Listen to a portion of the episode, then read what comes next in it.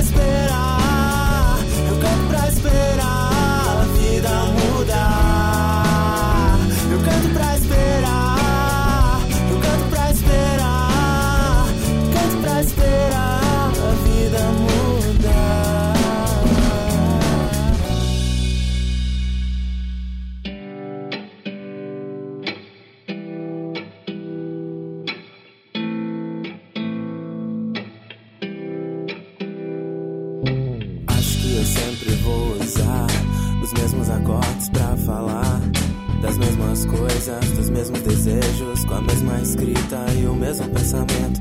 Acho que eu sempre vou escrever com as mesmas palavras pra entender, do mesmo jeito, sem saber se tô interessado em tudo que se passa, porque agora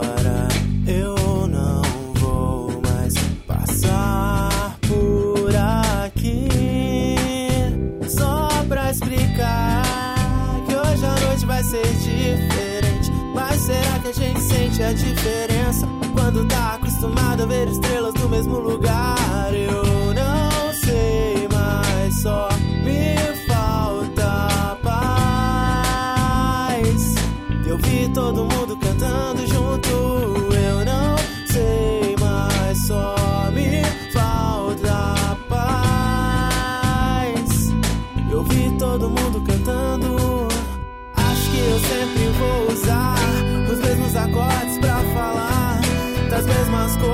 Dos mesmos desejos, com a mesma escrita e o mesmo pensamento.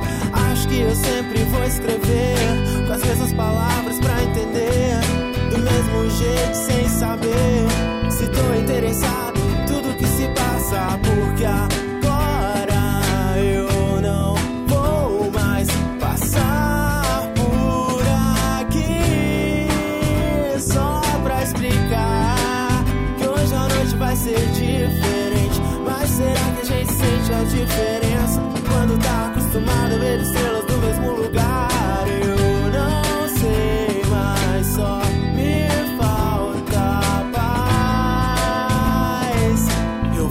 todo mundo cantando junto.